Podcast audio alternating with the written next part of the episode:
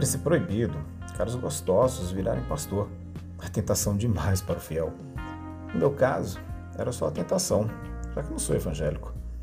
Mas pecava em pensamento toda vez que eu via passar em frente à minha casa. De manhã, quando ia à padaria, e à noite, quando ia com a família à igreja. Nessa hora, nem tanto. Além de estar com a família, a vestimenta discreta não me atiçava. Mas de manhã, quando ia comprar pão, vestido na bermuda colada, camiseta, exibindo o corpão dos tempos que era goleiro, meu Deus, era difícil ficar indiferente. Pastor Hélio é um homem de trinta e poucos anos, branco, loiro, com uma entradinha começando a aparecer, mais de 1,90 de altura, forte, costas largas, pernão. A mão forte me faz tremer nas bases quando ele aperta a minha. Muito educado, sempre me cumprimenta quando me vê. Falei dele para um amigo. Disse que morria de vontade de pegar o pastor. Mas que além de líder religioso, era casado. Ou seja, chance zero.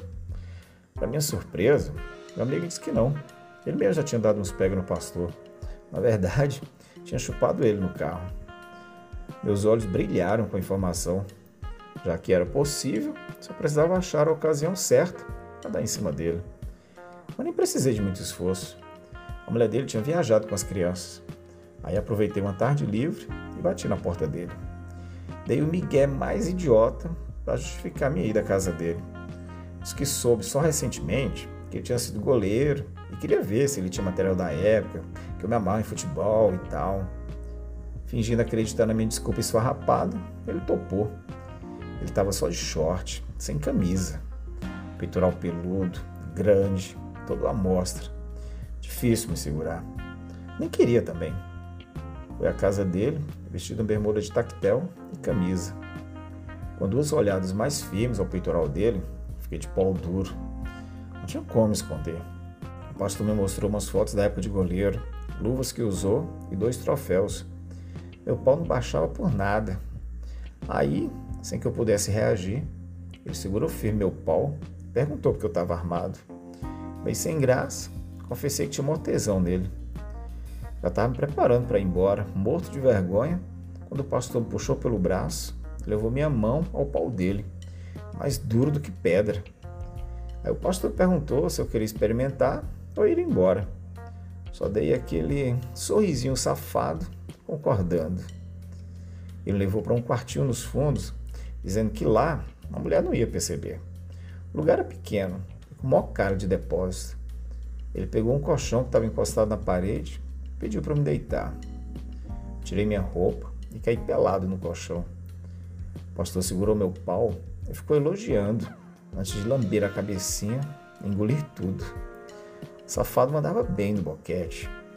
Meu pau deslizava na boca dele. O pastor passava a língua da base na cabecinha. Depois abocanhou minhas bolas quando esfregava meu pau na cara. Ele tirou o calção e se virou por cima de mim colocando o pau bem na altura da minha boca. Cacete gostoso, reto, para cima, cabecinha rosada, babão. Eu engolia com muita vontade. Ficamos nos chupando mó tempão. Aí ele foi inclinando a cabeça e levantando minhas pernas. A língua foi percorrendo a região entre o meu saco e meu cu. O pastor passou a devorar meu cozinho com a boca a língua dele ficou mageando minhas preguinhas.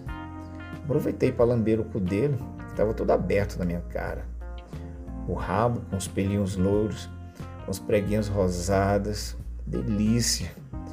Foi um dos melhores menovos de cu que já provei. Aí o pastor se levantou, pediu para fechar as pernas e começou a se sentar no meu pau. O cu dele foi engolindo meu cacete bem devagar.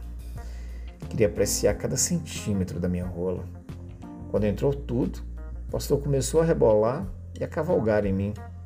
Nossa, aquele mão grande, gostoso, rebolando no meu pau.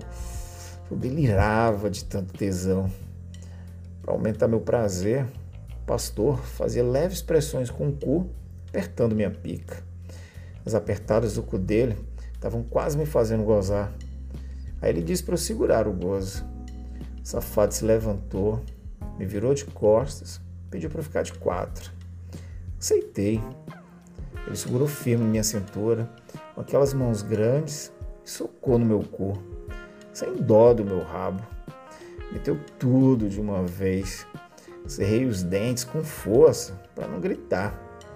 Mas aí, o prazer falou mais alto e voltei a me conectar com as socadas fortes dele. Pau do pastor entrava fundo, gostoso.